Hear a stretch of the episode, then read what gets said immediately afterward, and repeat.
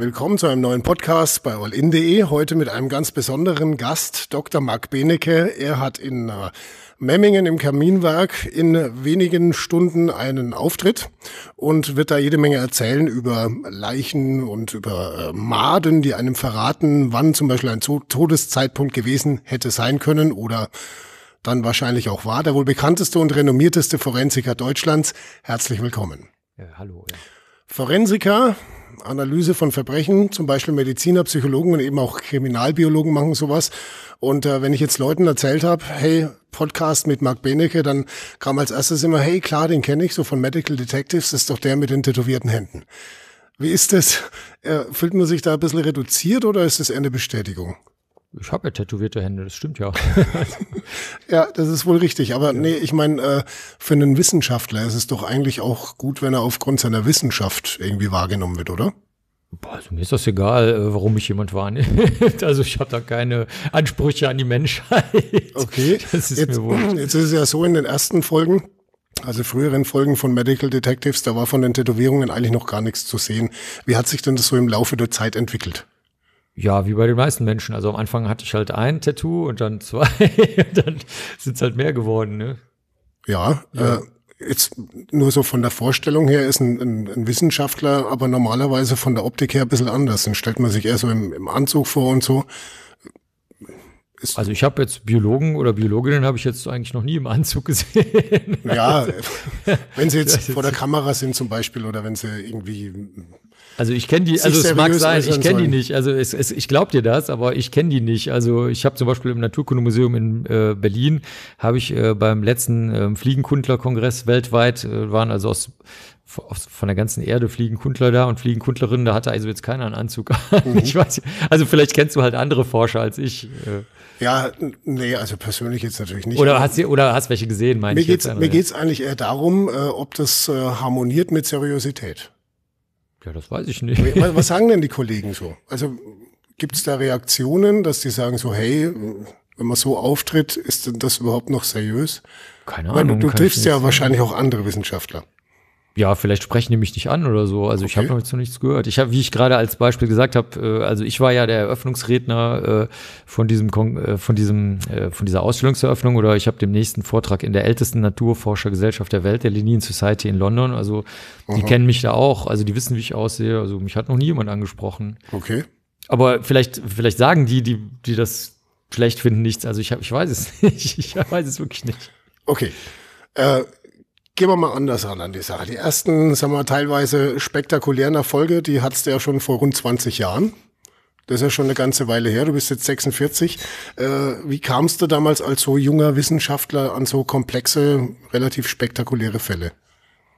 Mm, also die, ich denke mal, das lag vielleicht daran, dass die Fälle eher äh, so waren, dass jemand anders nicht bearbeiten wollte oder dass Techniken eingesetzt wurden, die unüblich waren. Also das, äh, also auf rechtsmedizinischer Seite ist das Fach, sagen wir mal, relativ konservativ ist vielleicht das falsche Wort, aber sehr traditionsbewusst oder so, das trifft es vielleicht ganz gut.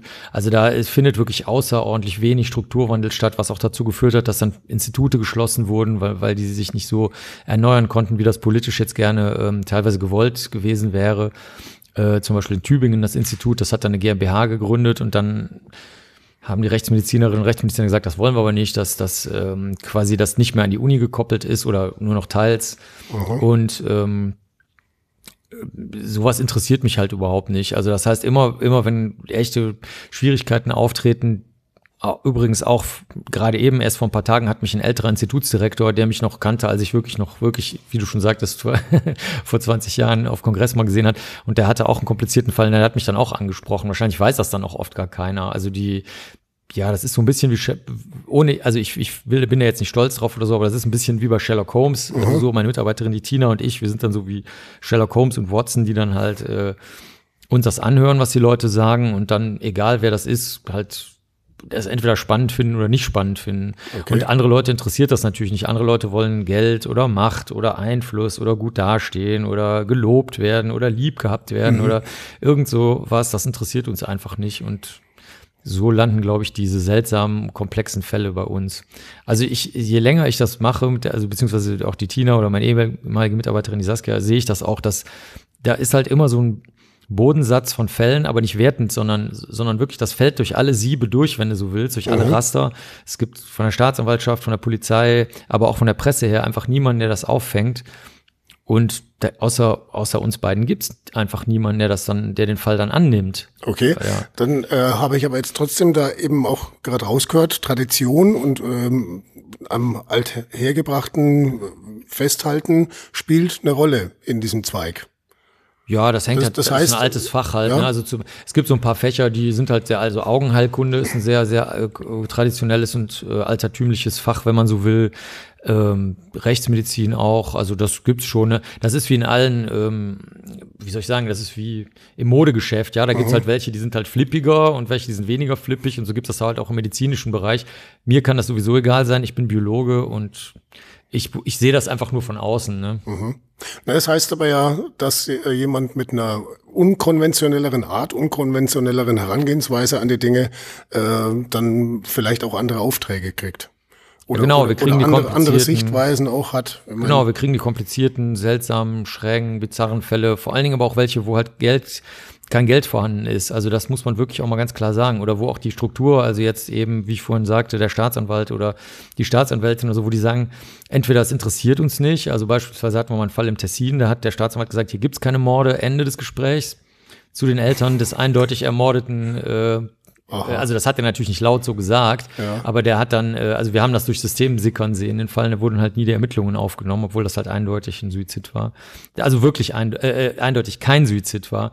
Ähm, das konnten wir auch wirklich sehr gut vor Ort nachvollziehen. Also der soll barfuß äh, in, in der totalen Kälte über spitze Steine gelaufen sein, an einem, einem Weg entlang, der völlig dunkel war. Also da, das geht nicht. Wir haben es selber ausprobiert. Es ist nicht möglich, da lang zu gehen, ähm, ohne irgendwelche Hilfen, also Taschenlampen oder sonst irgendwas. Und das würde aber mindestens heißen, dass jemand anders dabei war, weil keiner der Lampen mhm. da waren. Der lag also am Grunde des äh, einer, einer, einer steilen Kante und äh, hatte kurz vorher, also äh, zwei Stunden vorher, hatte er ein riesiges Geschäft mit der russischen organisierten Kriminalität abgeblasen. Also alles dokumentiert. Nicht, das ist jetzt nicht unsere Meinung gewesen mhm. oder so, mhm. sondern ähm, und wurde vorher angefüttert von einer ähm, Sexarbeiterin, die sich ausgegeben hat als seine Freundin. Die brauchten ihn aber, ähm, damit er bestimmte Immobiliengeschäfte durchführen kann, weil, äh, weil die Russen das nicht machen konnten in dem Fall und äh, brauchten also jemanden, der dort eine Lizenz hat, die, die Immobilienkäufe und Verkäufe zu tätigen. Also ähm, da ist halt kein Geld da. Ich meine, die mhm. Eltern äh, von dem, die, das sind halt irgendwelche Leute, die halt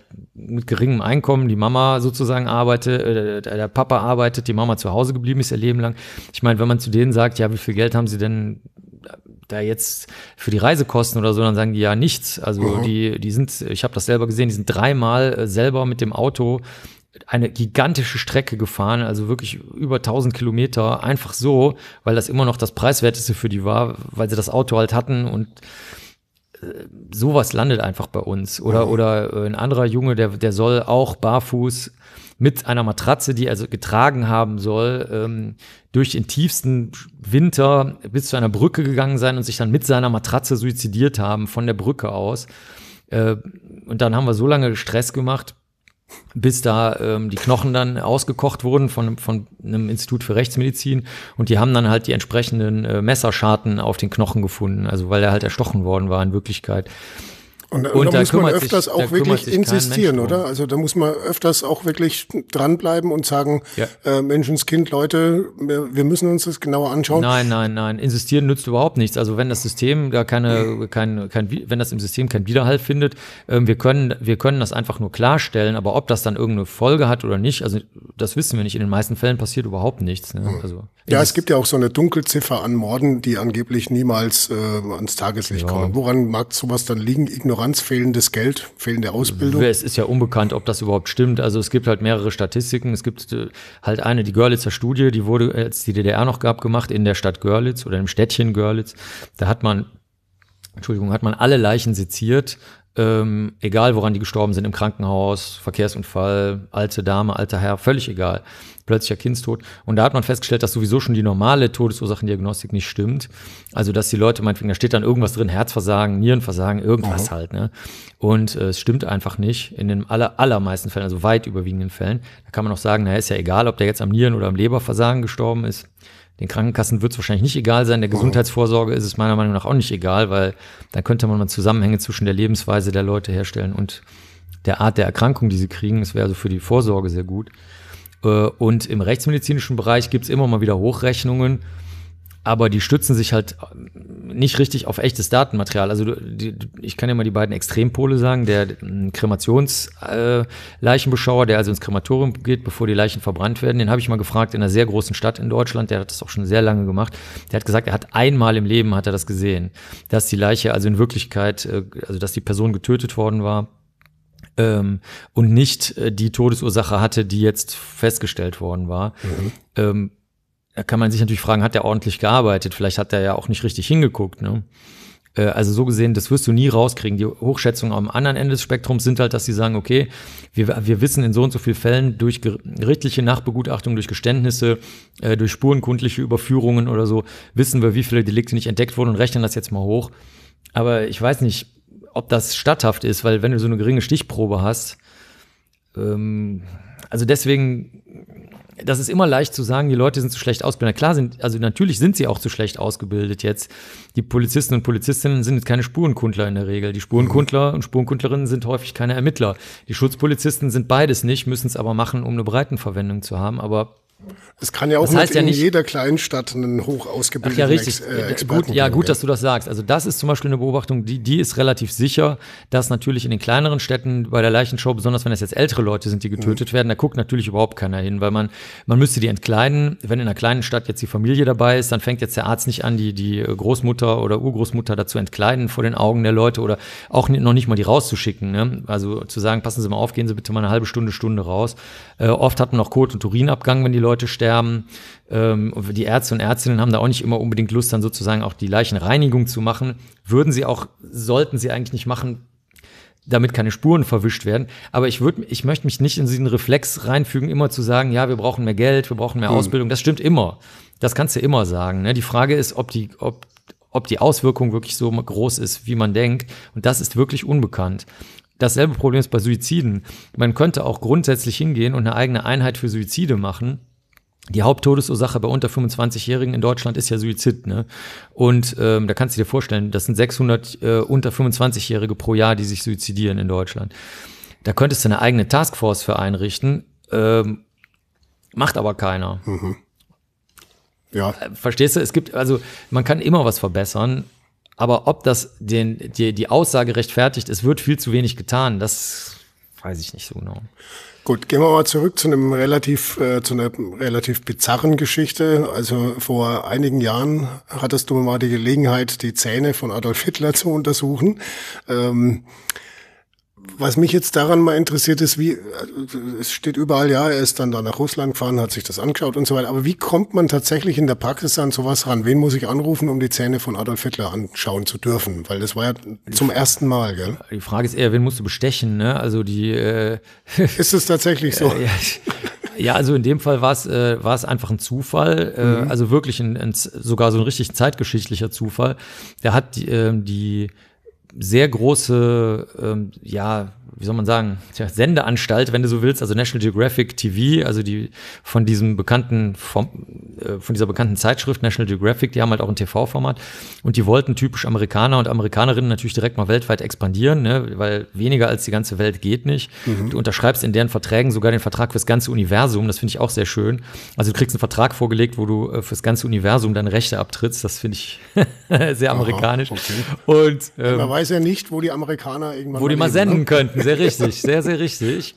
Und ähm, die haben das äh, durch einen sogenannten Fixer, also jemand, der vor Ort alles regelt, von Englisch to fix, etwas regeln, etwas fixieren, haben die das also regeln lassen, selber Filmemacher.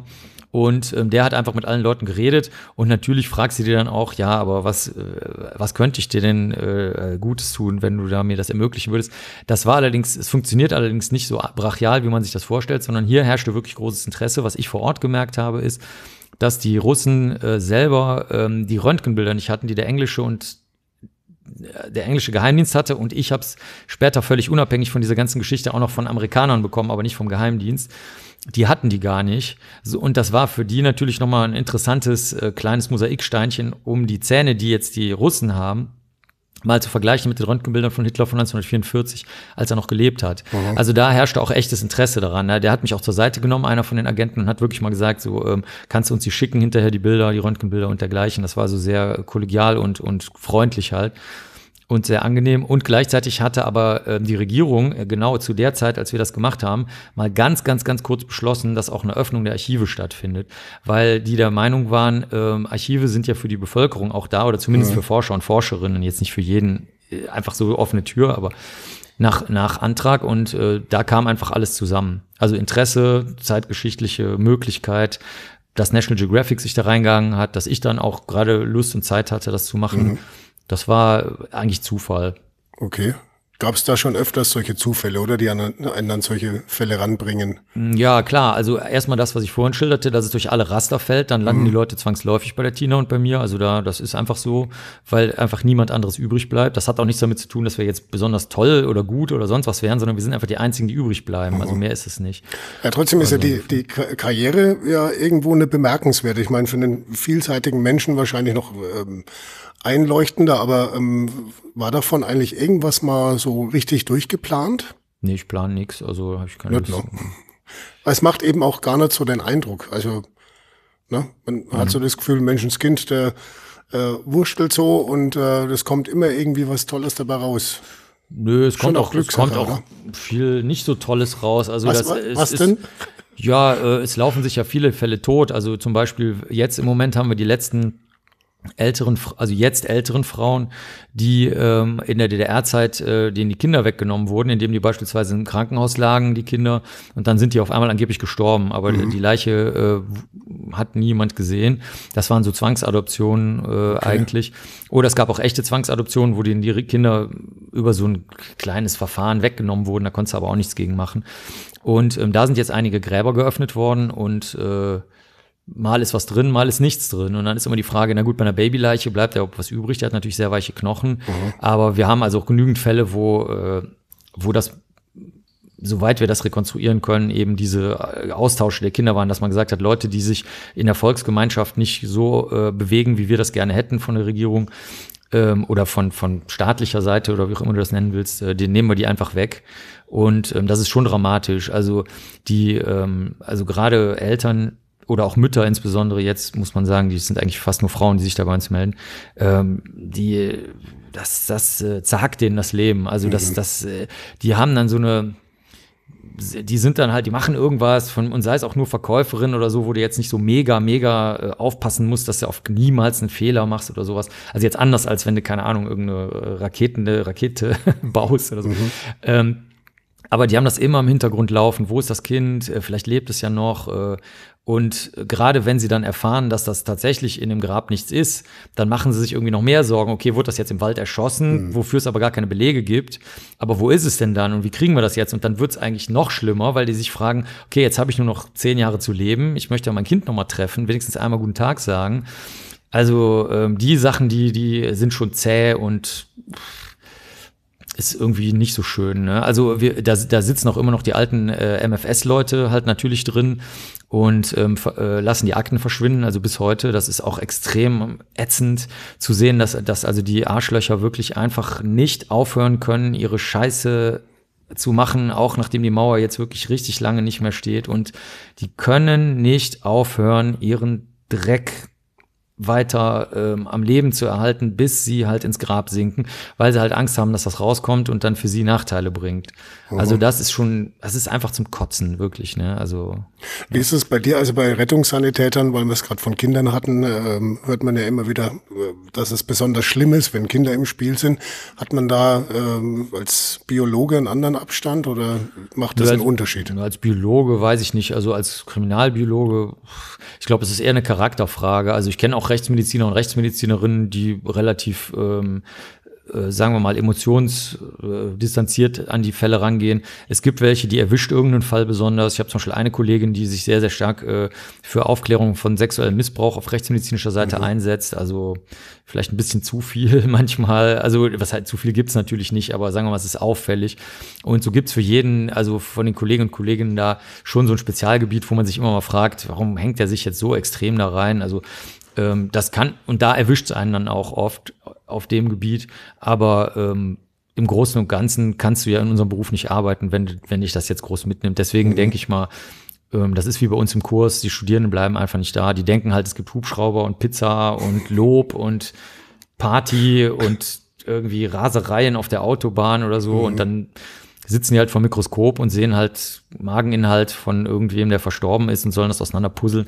Und dann machen sie es einfach nicht. Mhm. Also entweder weil es zu langweilig ist oder weil es ja einfach nicht so ist, wie sie sich das gerne vorgestellt hätten. Also Welche insofern. Bereiche sind es dann, die dich und, und, und emotional, ne? Ja. Genau, um auf deine oder weil sie es mitnimmt. Aber das machen wir schon lange nicht mehr. Also ich nehme schon lange keine Studierenden mehr mit zum Tatort. Deswegen, okay. also das weil, bringt nichts. Weil denen schlecht wird. Nein, den wird so. nicht schlecht, aber die, die haben halt dann emotionale Beteiligung und das mhm. kannst du nicht brauchen. Ich kann, ich kann jetzt, äh, ich bin ja kein äh, Journalist oder Sozialarbeiter oder Therapeut oder so. Ich, äh, ich habe jetzt keine Lust, wirklich keine Lust. Also wenn ich eine spurenkundliche Bearbeitung mache, die die Grundlage des gesamten Falles ist. Also ich weiß, ich habe jetzt 25 Minuten. Mhm. In diesen 25 Minuten kann ich jetzt die Spuren sammeln oder nicht. Dann kann ich nicht 15 Minuten mit der Studierenden oder dem Studierenden da stehen und über dem seine Gefühle reden, dass äh, die Mutter auch mal verlassen wurde, so wie diese Frau, die da mhm. verfolgt im Bett liegt und so weiter. Also ich kann das später machen, aber nicht in dem Moment. Das geht einfach nicht. Ne? Und dann lassen wir es halt einfach. Wie war das bei dir im Studium? Warst du da mal dabei dann oder? War das da äh, eh noch nicht nö, so Im Studium war das, in dem Studium habe ich eher ein Praktikum gemacht. Da hatten wir eher so, weil genetische Fingerabdrücke da sehr präzise wurden in der Zeit. Mhm. Äh, da hatten wir eher, dass der irgendwer, der Arzt kam halt mit irgendeinem Knochen, mit irgendeinem Oberschenkelknochen aus der Sektion und gesagt, ja, den sägen wir jetzt auf, da gucken wir, was für DNA da drin ist, weil dann noch alle viel experimentiert haben oder irgendwie jemand kam mit einem abgetriebenen Fötus oder sowas und hat gesagt, hier stimmt was nicht, könnt ihr da nicht mal die DNA rausholen oder so. Also das war eher noch in dem Umfeld des Institutes eher, ne? Apropos genetischer Fingerabdruck. Also früher gab es ja praktisch gar nichts, nicht mal Fingerabdrücke, dann kam DNA und so weiter. Wie ist denn da der Stand der Dinge? Was ist denn so momentan forschungsmäßig in der Pipeline, was in Zukunft wahrscheinlich noch den ein oder anderen guten Hinweis geben wird. Also Fingerabdrücke gibt's ja, wurden ja im deutschsprachigen Bereich am 1. April 1904 eingeführt mhm. vom Polizeipräsidenten in Dresden. Dann äh, genetische Fingerabdrücke sind von 1985 erfunden vom Kollegen Sir Alec Jeffreys. der ist der Einzige, der mal was Kriminaltechnisches gemacht hat, der geadelt wurde Aha, in England. Okay. Ist aber, ist, also der ist Humangenetiker, der interessiert Aha. das auch weiter gar nicht. Also wenn man die auf Kongressen trifft, dann sind die immer eher so, so eine Mischung aus äh, verwundert, amüsiert und, und distanziert, wenn die diese forensischen Anwendungen sehen. Das, das finden die irgendwie zu, zu hemdsärmlich. Ja, die, die möchten lieber reine Forschung machen. Ja, Engländer, oder? Nee, nee, das ist bei allen so. Also ich habe auch schon, schon andere getroffen. Ähm, zum Beispiel Svante Pääbo, das war der, der angefangen hat, äh, sehr alte DNA aus Mammuts und Neandertalern rauszuholen. Der war auch mal beim Kongress, da habe ich ihn auch mal getroffen bei der International Academy of Forensic Sciences und da war er, da habe ich mit ihm am Rand alleine gesprochen, hat er auch so gesagt, ja, also das ist doch alle, was ihr macht, ist doch eigentlich nur so, so, so, so Anwendungen, ja, also das ist, also, finden die irgendwie komisch. Okay. Der ist dann noch nie wieder auf den Kongress gekommen, also das mhm. und ähm, so äh, kann man das nie vorhersehen. Also diese Erfindungen, die stammen halt häufig aus komischen Feldern. Also bei den normalen Fingerabdrücken von der Haut war es ja so, da haben alle in Deutschland gesagt, das braucht man nicht, bis der, mhm. bis der Dresdner Polizeipräsident gesagt hat, doch. Deutschland war eines der letzten Länder, die das gemacht haben. Da kam das durchaus aus der Vermessung von Menschen. Genetische Fingerabdrücke kamen eigentlich überhaupt nicht daher. Das war eigentlich an der Grenze zum Zufallsbefund. Da hat er einfach mal DNA zerschnitten, also Erbsubstanz, hat dann äh, von so einem, äh, von seinem Virus DNA markiert und ähm, darüber gegossen und dann geguckt, wo die bindet. Ähm, und die kriminalistische Anwendung kam einfach nur daher, weil er eben Bock dazu hatte. Da war ein Einwanderungsfall und da wurde er gefragt, ob er das nicht klären kann mit dieser Methode. Und die neuen Methoden, die könnten aus jeder beliebigen Richtung kommen. Also ich kann mal Beispiel sagen, eine Kollegin aus Kanada hat eine Methode entwickelt, wie man die Antennen von Fliegen abschneidet und die dann dafür benutzt, um Gerüche, die äh, auch von nicht mehr vorhandenen Leichen, also die irgendwann mal irgendwo eingemauert waren und oder oder verwest sind oder in irgendeinem Teppich drin waren, um die sehr fein nachzuweisen, weil es da keine chemischen oder ingenieurstechnischen Messgeräte für gibt, die man im Freien benutzen kann. Methode ist nicht entwickelt, weil es kein Geld gibt und so, aber würde gehen, äh, wäre eine sehr schöne Methode, besonders wenn man die dann, wenn man keinen Fliegen mehr die Antennen abschneiden müsste, sondern das dann eben in eine technische Methode umwandelt. Ähm, es könnten ähm, Massenspektros, also so, so Zerschießungsmethoden könnten äh, Einzug halten, dass da also quasi mit einer, mit einer Menge, die du wirklich jetzt endgültig nicht mehr sehen kannst. Also hier auf dem Tisch, wo wir gerade sitzen, sind ja so komische Flecken und Verfärbungen und alles drauf. Das irgendwie, man sieht zwar nicht genau, was es ist, aber man wüsste schon, wo man was abkratzen könnte oder rausschneiden könnte oder abreiben könnte. Aber es könnte so weit gehen, dass das auch nicht mehr nötig ist. Also dass du quasi nur auf gut Glück eine Probe sammelst, ähm, irgendwo, wo du denkst, da könnte vielleicht irgendwann mal irgendwas passiert sein. Und du musst, du brauchst aber nicht mehr die, du musst es nicht mehr sehen, mhm. sozusagen, sondern okay. du kannst äh, mehr auf gut Glück gehen. Und dann wird das komplett in, in äh, Bestandteile zerschossen von so einem Atommassenmessungsgerät. Und damit könnte man auch genetische Fingerabdrücke und alles machen. Also es könnte so eine Art Supergerät eines Tages mal geben, wo du quasi ähm, Drogen, genetische Fingerabdrücke und alles Mögliche mal untersuchen kannst in so einer Art Mini-Labor. Das wäre schon geil, ne? Aber ist immer die Frage, ob da jemand Lust zu hat. Das meiste Geld fließt halt in, in totalen Bullshit, in irgendwelche Tierversuche, die kein Mensch braucht. Ähm, in halt Krebsforschung, auch mhm. in also das hört sich halt immer gut an. Ich möchte auch keinen Krebs haben und wenn, dann möchte ich auch geheilt werden, aber da wird auch sehr, sehr viel Kohle einfach abgezogen äh, für Forschungen, die sicher ehrenwert und richtig sind, aber die man mit anderen freundlicheren Menschen und tierfreundlicheren Mitteln auch besser erzielen könnte. Und das Geld landet halt alles leider nicht in unserem Bereich. Apropos Forschung, hast du da überhaupt momentan noch Zeit dafür, richtig mitzuforschen? Ja klar, also ich mache, ich unterstütze wie, alles Mögliche. Ja. Wir, wenn wir im Labor sind, machen wir irgendwas. Also wir basteln halt rum, wie du vorhin sagtest, wir wursteln halt rum und fertig. Also ich habe, also ich habe ja Kooperateure überall auf der Welt. Manchmal fragen die mich einfach irgendwas, dann manchmal lese ich auch nur was durch. Zum Beispiel in Rumänien, wenn die lauter deutsche Texte haben, die sie zitieren möchten, weil das jemand war, der das Fach vorangebracht hat vor 100 Jahren, dann gucke ich mir das halt an. Oder ähm, wenn es eine kleine technische Methode ist, zum Beispiel zum, Haut, zum Hautleisten abformen, dann setze ich mich mit der Tina halt mal hin, dann blockieren wir uns einen Tag oder zwei und machen das einfach mal schnell. Mhm. Äh, viele Dinge kann man ja auch schnell durchführen. So muss man halt zusammenschreiben oder ich untersuche mal eben, habe ich jetzt gerade gemacht, ein äh, angebliches Leichenöl, das aus Leichen äh, seit, seit 100, 200 Jahren irgendwie Öl rausläuft, was dann heilsam ist und wundersam. Okay.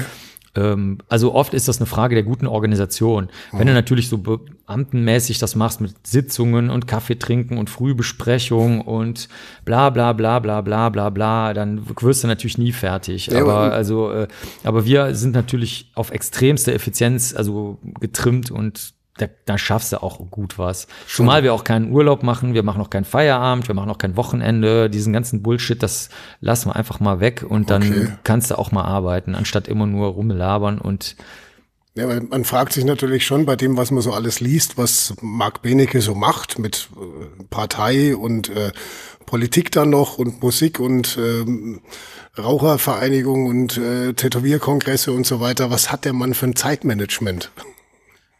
Ja, ein Macht gut, das gut getaktetes wie, halt. Wie es ne? reinkommt quasi. Nein, nein, nein, das ist alles langfristig geplant. Also okay. wir planen halt zwei bis drei Jahre voraus und das läuft dann halt wie so ein Uhrwerk ab und fertig. Also das ist, äh, wird halt nicht, wird halt nicht diskutiert. Also wenn ich krank bin, mache ich es halt trotzdem. Basta. Apropos äh, Politik, wie sind da momentan die Ambitionen? Also mal kurz um auszuholen für, für, die, für die Zuhörer. Marc Benecke ist auch äh, Mitglied und ähm, ja Landesvater. Äh, ja, ähm, von der Partei Die Partei. Das ist so eine Mischung aus ernsthaft und Satire. Man weiß immer nur zurecht, was ist jetzt ernst gemeint und was nicht. Ähm, wie sind da momentan so die Ambitionen?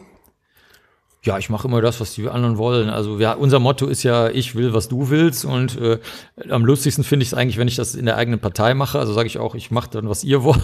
Okay. so mache ich das dann auch.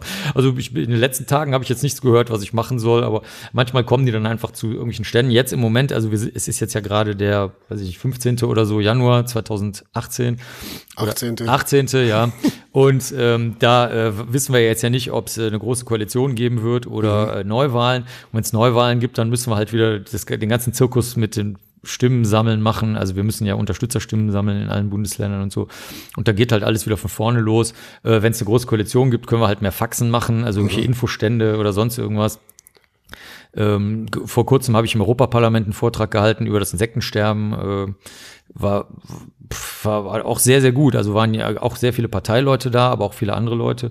und hat auch wunderbar funktioniert. Also man, das, äh, also ich, ich mache das, wozu ich Lust habe und das, was die anderen gerne möchten. Ist sowas dann eher Hobby oder ist das alles parallel? Ich trenne das nicht. Also für mich das Leben ist Leben, fertig. Okay. So wie es reinkommt quasi.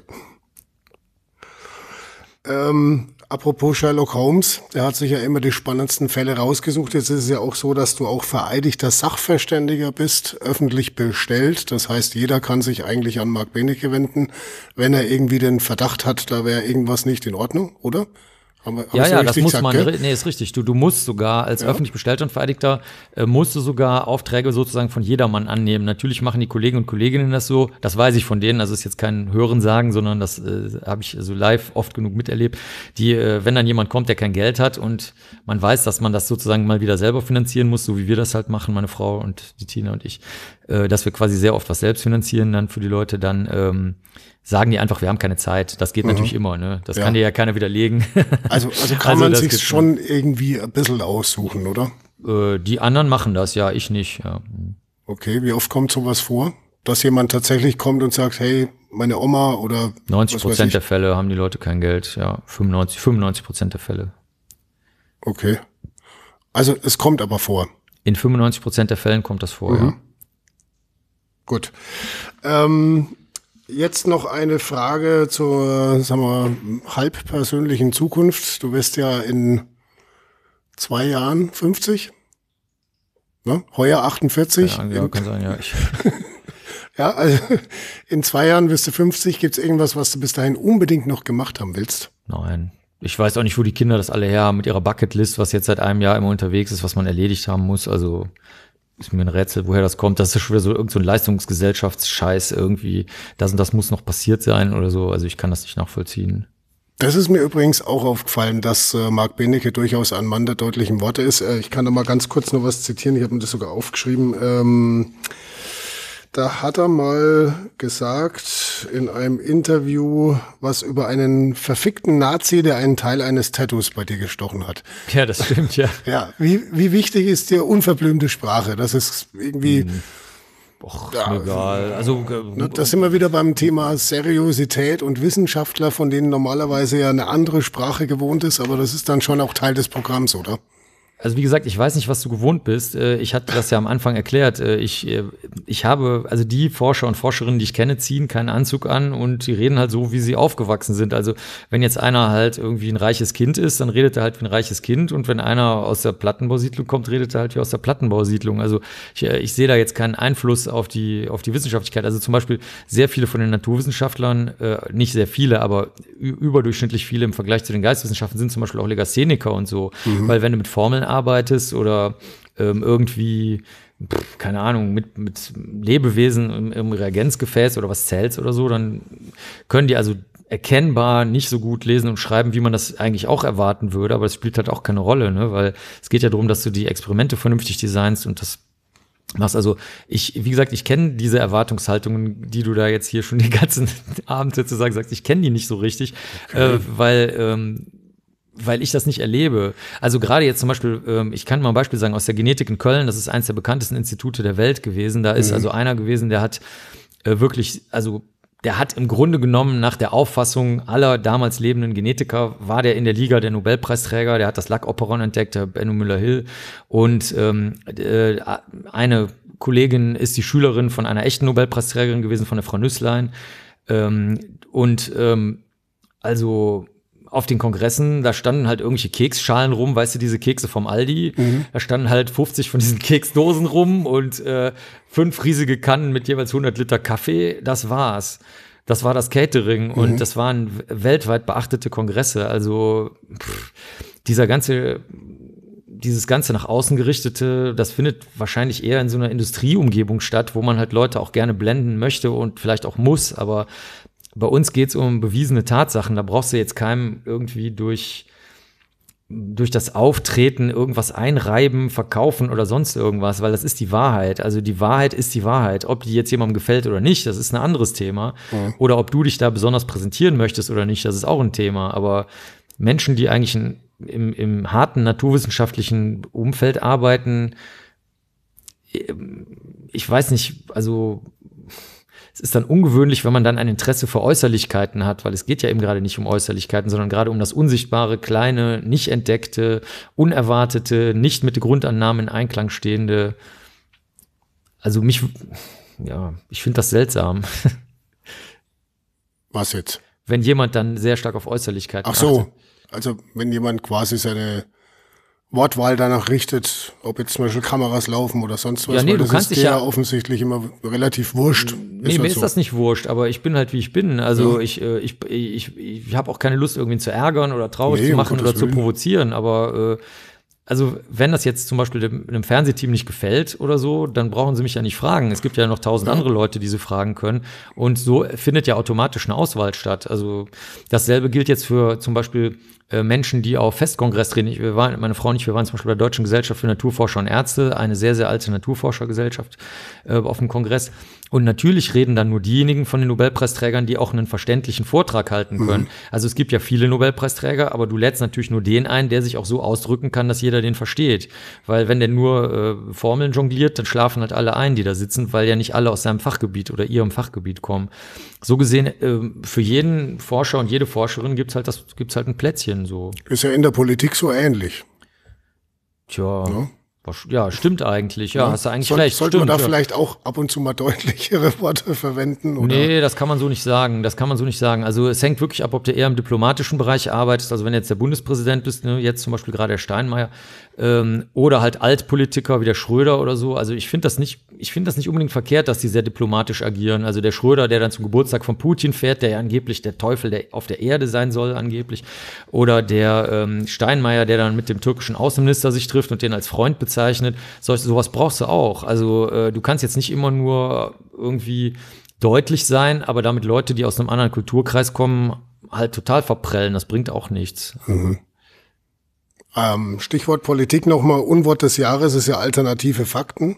Hast du vielleicht auch mitbekommen? Nee. Nein? Ja, ist lustig. es gibt ja. ja immer das Unwort des Jahres und das ist dieses Jahr alternative Fakten. Kommt ja aus der Politik, hat ja eine äh, Mitarbeiterin vom Trump geprägt, dieses Wort. Ähm, du bist ja jetzt äh, bekannt auch als, sagen wir mal, professioneller Skeptiker, der allem gegenüber auch erstmal sagt, jetzt gerade bei Todesfällen und so, schauen wir es uns erstmal lieber genauer an. Wie äh, stehst du da politisch zu sogenannten alternativen Fakten? Oder lohnt sich auch da immer eine gesunde Skepsis?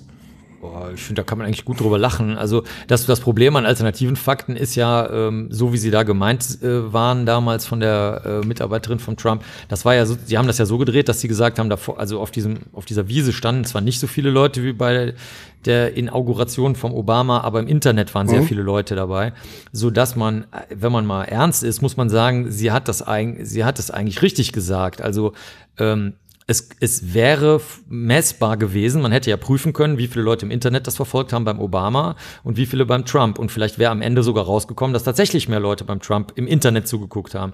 Nur ähm, der Trick ist halt, dass man, dass man die Diskussion verlagert, weil es war ja nicht gemeint. Gemeint war ja die Menge der Leute, die mit ihrem Körper sich nach Washington auf diese Wiese begeben haben. Das war ja gemeint. So gesehen ähm, ist das auch eine gute Schulung dafür, wie halt Menschen einen dazu bringen, über was zu reden, über was man gar nicht reden wollte. Also so, so eine, so eine äh, im Internet ist das, dass man eine Sockenpuppe sozusagen nutzt, also auch mit einer fremden Stimme oder jemand anderen das sagen lässt und dann die Diskussion so bla bla bla, so, mit so, eine Socke mit zwei Augen drauf genäht, dann, mhm. wo man nicht genau weiß, wer dahinter steckt, reden lässt oder eben die alternativen Fakten. Ähm, also ich habe durchaus Spaß daran, weil man kann sie dann prüfen und es ist eine gute Schule, Dinge zu prüfen, auf die du selber überhaupt nicht kommen würdest, ähm, weil du gar nicht auf die Idee kommen würdest, sowas zu erzählen. Also so gesehen äh, ist es eine Möglichkeit, Menschen zu erklären, ihr könnt Dinge prüfen. Dinge sind prüfbar. Mhm. Ihr müsst nicht immer nur, weil es jemand sagt, müsst ihr es nicht glauben. Ihr könnt alles und jedes prüfen und bei allem, was ihr nicht prüfen könnt, könnt ihr sagen, ich weiß es nicht oder ich möchte der Person vertrauen auf die Gefahr hin, dass diese Person nicht die Wahrheit sagt. Also, da, aber man muss, das sind drei völlig verschiedene Sachen. Das eine ist, ich weiß es und habe es geprüft. Das andere ist, ich vertraue einer Person mhm. und nehme in Kauf, dass es nicht stimmen könnte. Und das dritte ist, ich weiß es nicht. Und wenn man die drei Sachen sauber auseinanderhält, kannst du mit den alternativen Fakten eigentlich viel Spaß haben. Das ist vielleicht, ist vielleicht auch eine, eine Frage der Informationskanäle. Ne? Wie, wie informierst du dich zum Beispiel so über Tagesgeschehen? Fernseher fällt ja weg, hast du keinen, habe ich mal gelesen. Och, ich Meistens, ehrlich gesagt, äh, gucke ich meistens äh, in der Bild, also oder das ist äh, die, okay. die Boulevardzeitung und dann gucke ich mir zwei, drei Meldungen an, so und dann eigentlich mein Maßstab ist, äh, wenn irgendwas Wichtiges passiert ist, dann wird es das schon unter den ersten drei Meldungen sein. Und wenn das jetzt nur wieder ist, im Dschungelcamp ist dies oder das passiert, dann lese ich es erstens nicht durch und zweitens weiß ich, dann wird wohl jetzt auch nichts Schlimmes passiert sein auf der Welt. Okay. Zumindest, ich meine jetzt in dem Maße, dass das jetzt normale Menschen betrifft. Ich meine, es passieren natürlich jeden Tag die, die fürchterlichsten Dinge auf der Welt, aber die kriege ich dann einfach dadurch mit, dass ich in den Ländern arbeite oder gearbeitet habe und Kollegen mir das einfach erzählen oder wir kommen damit durch Zufall in Berührung. Ich habe mal der, äh, bei der Body Farm in, in, äh, an der University of Tennessee hat ein Kollege mal Schädel mit Machetenhieben mitgebracht, wo die Leute also durch Machetenhiebe in den Schädel getötet wurden. Und dann habe ich gefragt, wo er die erzählt hat. Und hat er gesagt, ach ja, die sind aus Ruanda von dem Genozid und so. Mhm. Äh, also du kommst mit den, äh, mit den, sagen wir mal, mit der echten Welt, für mich komme ich sowieso in Berührung. Dieses ganze Geflitter, was irgendwelche politischen Klimbim angeht, ähm, das ist halt das, was du dir dann in jeder, oder, oder was wir auch sehr, sehr gerne machen. Also meine Frau weniger, der lese ich das dann vor, aber ähm, ich gucke mir immer gerne die örtliche Lokalzeitung an. Das mhm. ist halt großartig, du lachst dich tot. Ne? Also mein Liebling ist halt der Tischtennisverein und der Verkehrskreisel. Ne? Also du, du kannst vorher, du kannst dir sicher sein, dass in der, je kleiner die Stadt ist, um, da ist garantiert eine Meldung über irgendeinen Verkehrskreisel oder einen Kreisverkehr, über den die sich seit drei Jahren streiten und irgendeine Tischtennismeldung oder eine Handballmeldung drin, eins von beiden. Und wenn, wenn diese drei Sachen zusammenkommen, dann weißt du schon, du bist in der Provinz, alles ist gut. Jetzt habe ich leider keine, keine Memminger Zeitung dabei, so genau. was Blödes. Ja, müsste man mal gucken, ja. Aber also solche Sachen sind auch lustig. Oder zum Beispiel neulich hat man eine komplette Seite, das ist ja so ein Stereotyp über Kaninchenzüchter. Mhm. Ähm, und die Leute aus großen Städten denken ja, dass in kleinen Städten die Leute immer über Kaninchenzüchten reden würden. Und wenn du dann mal so eine ganze Seite liest, ist das halt wirklich geil, weil dann ich frage mich dann halt, okay, wo, wa, da, warum machen die das? Das ist ja jetzt ja keine Satire. Es scheint die Leute ja wirklich zu beschäftigen. Und das war zum Beispiel tatsächlich sehr interessant. Die letzte Meldung vor ein paar Tagen, da hat der, der Preisrichter für die Kaninchen hat erzählt, wie er zu dem Job gekommen ist, Preisrichter für Kaninchen zu werden. Das war aber, ich glaube, 50 Jahre her. Der macht das seit Aha. 50 Jahren ja, ja, und hat das dann erzählt, ähm, dass er sehr kritisch war, Angst hatte, dass er nie wieder genommen wird, aber genau das Gegenteil passiert ist. Sie gesagt haben, oh, das ist gut, der geht mit kritischem Blick dran, bevorzugt niemanden aus persönlichen Gründen, den behalten wir. Und das ist natürlich wieder eine schöne Lehre für den Rest der Welt. Ne? Du darfst auch im kleinen Umfeld, wo hoher sozialer Druck herrscht, darfst du auch ehrlich und aufrichtig sein und manchmal passiert was Gutes und genau das Gegenteil von dem, was du meinst, weil die meisten Menschen sich ja für soziale Anpassung und Arschkriecherei entscheiden. Ne? Und das ist halt, ähm, so kommen dann wieder die großen und die kleinen Dinge, notfalls in der Lokalzeitung im Kaninchenzucht äh, Bericht zusammen. Also das gefällt mir auch, ja. Gibt es irgendwas in deinem Leben, also wenn man keinen Urlaub macht, quasi ständig irgendwo auf der Überholspur äh, umeinander ist, beziehungsweise im Zug. Ich bin auf Zug. der Kriechspur, ich bin auf der Kriechspur, also ganz Gibt es irgendwas, was du vermisst? Ähm. Weiß ich, äh, spontaner Weinabend mit den Freunden oder so. Jetzt bist gerade in Memmingen, die sitzen da irgendwie ja, in Köln und. Nö, ich mache das, wozu ich Lust habe. Also, nö. wenn ich das nicht machen wollte, würde ich es nicht machen. Ich mache die Termine ja selber, also wenn ich die Termine nicht machen wollte, dann würde ich es auch nicht machen. Wenn du Urlaub machen wollen würdest, dann wäre das wo? Allgäu, Allgäu. Ich habe kein, äh, ich hab kein Konzept von Urlaub. Also meine Frau okay. und ich, wir haben gerade darüber geredet, weil meine Frau streichelt halt gerne süße Tiere. Ich bin Aha. auch großer Kaninchen-Fan. Ne? Okay. Und ähm, dann haben wir gesagt, ja, lass uns doch mal irgendwo hinfahren, wo so, es gibt so, äh, in Bergen äh, gibt's äh, Allgäu sicher auch, mhm. im schönen Allgäu gibt's das sicher auch. Äh, so halt so, eine, so, so ein Streichel Bauernhof oder sowas, ne, wo ja. du dann Ziegen streicheln darfst. Oder, Alpakas gibt's im Alpakas, genau. Oder Straußen, ja, die sollte man besser nicht streicheln. Ja, das stimmt. aber, ja. aber halt so, ne. Und dann haben wir überlegt, ja gut, aber gibt's da WLAN? dann fängt's schon wieder an, ne. Und was machen wir am zweiten Tag? Und dann gibt's nichts Veganes zu essen und so. Und also irgendwie, ich glaube, uns ist beiden das Konzept von Urlaub einfach irgendwie fremd, ne. Also, hm. ja. Naja, vielleicht kommt's ja irgendwann in 20 Jahren. Wenn alles ein bisschen Also ich weiß nicht, also Urlaub ist ja meiner Meinung nach, dass du irgendwie unzufrieden bist mit dem, was du machst und davon Ablenkung und Abwechslung suchst. Da wir aber hochgradig zufrieden sind mit dem, was wir machen, mhm. sonst würden wir es ja nicht machen, sonst würden wir was anderes machen, weiß ich nicht, warum ich mich jetzt davon ablenken sollte oder so. Also es gibt auch Sachen, die sind auch wirklich ähm, ekelhaft. Also wenn du mal, ähm, äh, wir haben ja jetzt Freunde, die anfangen, so mit so ähm, Kreuzfahrtschiffchen durch die Gegend zu fahren. Ähm, und die schicken dann auch mal Bilder oder Berichte. Also es ist ekelerregend. Also wirklich, ne? Also die, die, äh, ein überbordendes Frühstücksbuffet, äh, wo morgens halt kein einziges veganes Ding drauf ist, außer Tomaten okay. und so. Und das ist sick. Also wirklich, das ist einfach super, super krank. Das ist wie so eine äh, Art äh, Fin de siècle Wiederholung, wo alle einfach in den Untergang tanzen und nochmal so richtig alles falsch machen, was man nur falsch machen kann. Ressourcen verschwenden, Tiere quälen, Antibiotika nehmen, obwohl es vollkommen sinnentleert ist, weil man eine Viruserkrankung hat, das dickste und fetteste Auto kaufen, was dann zwar ein Liter weniger theoretisch verbrauchen würde, aber fünf Liter mehr verbraucht, weil es jetzt so fett ist. Ähm, also ich weiß nicht, äh, das. Ähm. ist, das ist einfach, äh, also das, das ist das Problem auch an vielen Urlaubsveranstaltungen, die du jetzt vielleicht so im, im Kopf hast. Das ist einfach da kriege ich die Krätze drüber. Das ist aber äh, dir schon auch klar, dass das äh, eine relativ individuelle Sichtweise ist. Also dass der, dass der Normalmensch sich jetzt denkt, der Menschenskind, da ist einer, der holt gern Mamaden aus Leichen raus und sagt dann, Kreuzfahrten sind ekelhaft. Ich habe das ja gerade begründet darüber. Den, ja, schon klar, ja, ja. Ist ja trotzdem, ist trotzdem eine relativ individuelle, äh, individuelle Sichtweise. Nein, das, das, das, das fasst du jetzt nicht so auf, wie ich das meine. Ich habe gesagt, das ist deswegen ekelhaft, weil Menschen im Angesicht dessen, ja. dass es eine sehr falsche Handlung ist, das tun. Die Maden von der Leiche hole ich runter, weil ich damit die Leichenliegezeit bestimmen will. Mhm. Daran ist ja hoffentlich jetzt nichts falsch. Nein, um Gottes Willen. Ja. Ich, na, ja, davon rede ich aber. Ich rede davon, ja. dass man bewusst etwas Falsches tut, wissend, dass es falsch falsch, unsozial und schädlich ist. Da, nur davon habe ich geredet. Mhm. Ich meine damit nicht, dass du Maden ekelig findest. Das meine ich nicht. Okay. Ähm, also es war auch nicht die Kreuzfahrt per se als ekelhaft gemeint, sondern das, das was, Verhalten, was dass man Buffet liegt zum Beispiel, oder? Verstehe ich es jetzt wieder falsch? Es geht darum, dass, dass man bewusst Ressourcen, Lebensmittel, so. Energie, mhm. Äh, alles Mögliche einfach verschwendet äh, und es total hirnverbrannt ist in einer Zeit, wo wir wissen, dass äh, wir hatten letztes Jahr das größte äh, Artensterben seit 500 Millionen Jahren.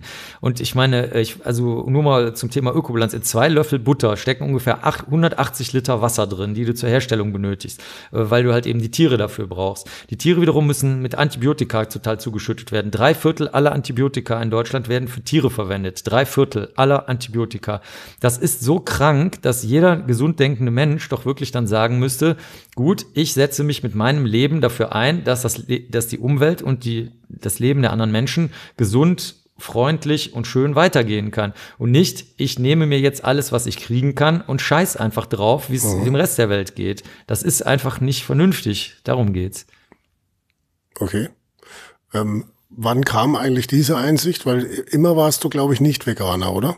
Aber Vegetarier schon, ja, schon sehr lange. Äh, ja, äh, also ich habe immer dann, wenn ich eine Information erhalten habe, die in mein Ver so an, eingebaut, dass ich das dann umgesetzt habe in mein Verhalten. Also, also als ich jünger war, gab es ja zum Beispiel sehr wenig Informationen. Da gab es zwar Ö Ökobilanzen zum Beispiel für Orangensaft oder sowas, dass man gesagt hat, wenn der jetzt nicht gerade aus Spanien kommt, sondern irgendwie aus, keine Ahnung, ne, Südamerika transportiert wird, erst wird er konzentriert und eingekocht, dann wird er wieder verdünnt, dann muss er transportiert werden. Solche Sachen gab es, als ich studiert habe oder ähm, extensive Beweidung für zur Fleischerstellung in Argentinien oder so. Aber mal die wirklich guten Sachen, die aus den Thinktanks gekommen sind, so in den letzten 15 Jahren, die waren, als ich jünger war, noch nicht verfügbar, ne? also als ich studiert habe. Mhm. Und ähm, aber wenn ich es höre, setze setz ich es dann noch um, ja. Okay. Ruhestand auch schon geplant oder solange Ruhestand es geht? von was? Oder? Äh, ich, ich ja, ich weiß nicht, von der Arbeit. Gut, äh, ich du siehst es nicht als Arbeit. Arbeit also ich mache, okay. wozu ich Lust habe und wenn ich keine okay. Lust habe, mache ich es halt nicht. Alles klar. Das ist ja dann eigentlich schon ein traumhaftes Leben, oder? Wenn man, äh, ich fühle mich wenn wohl, alles, ja. was man tut, so, äh, das ist, worauf man so Lust hat. Ist, ja, es hat ja jeder in der Hand. Also ich meine, viele Menschen, also sagen wir mal, keine Ahnung, du möchtest gerne einen Podcast machen, du machst mhm. einen Podcast, dann nimmst du es in die Hand. Aber ich glaube, äh, viele Menschen irgendwie trauen sich einfach nicht zu, mal das zu tun, was sie gerne tun würden. Und äh, dass das auch sehr viele kleine Schritte sind. Also ich meine, du wirst jetzt auch nicht mit jedem Podcast sofort 10 Millionen Leute erreichen, aber es ist dir ja vielleicht auch egal, weil du möchtest halt die erreichen, die es interessiert und fertig. Mhm. Und wenn eines Tages das mal dann komplett durch die Decke geht, freust du dich vielleicht auch und wenn nicht, dann nicht. Und also diese, dieses äh, einfach mal den Tag dafür nutzen, das zu tun, was man tun möchte, anstatt rumzulabern, das äh, machen viele Leute nicht. Und ähm, jeder kann sein, sein, seine Handlungsspielräume äh, nutzen. Ne? Du mhm. machst es ja auch. Also Gut, und wenn es Kaninchenzucht ist, dann ist ja auch. Sehr gut. richtig, sehr richtig, genau. Insofern äh, wünsche ich jetzt dann viel Spaß beim Vortrag hier in Memmingen. Dankeschön. Ausverkaufte Halle im Kaminwerk. Äh, ist in dessen Garderobe wir sitzen. Richtig, ist wahrscheinlich nichts Ungewöhnliches, oder? Dürfte ich war noch nie hier, keine Ahnung. Nee, ich meine, das ausverkauft dürfte Ach ziemlich so, oft ausverkauft ist immer, ja. Aber das ist, ja gut, aber das heißt ja nichts. Also ich meine, Ja, das hängt ja immer davon ab, wie viel, Leu- wie Das viel heißt Karten es zumindest mal, dass man äh, vieles nicht so ganz falsch macht im Leben. Würde ich auch nicht so sehen. Also ich, ich würde ich würd den Dingen nicht immer so viel Bedeutung beimessen. Also es ist jetzt gerade so, wie es ist und morgen ist es vielleicht wieder anders. Also ich würde das nicht immer mit richtig, falsch, Erfolg, nicht Erfolg, dick, dünn, groß, klein, reich, arm, das äh, gerecht, ungerecht, das sind alles so, so äh, das führt zu nichts. Also wir, wir Menschen haben nicht immer so den Überblick über das, was im Großen und Ganzen passiert. Und deswegen, ich freue mich, dass wir jetzt hier in der Garderobe sitzen und fertig. Das ist Mhm. Alles klar. Dann viel Spaß heute Abend und vielen Dank äh, für dir. diesen Podcast, für ganz äh, interessante Einblicke in das Leben und die Denkweisen von Dr. Marc Benecke. Vielen Dank. Ich danke dir.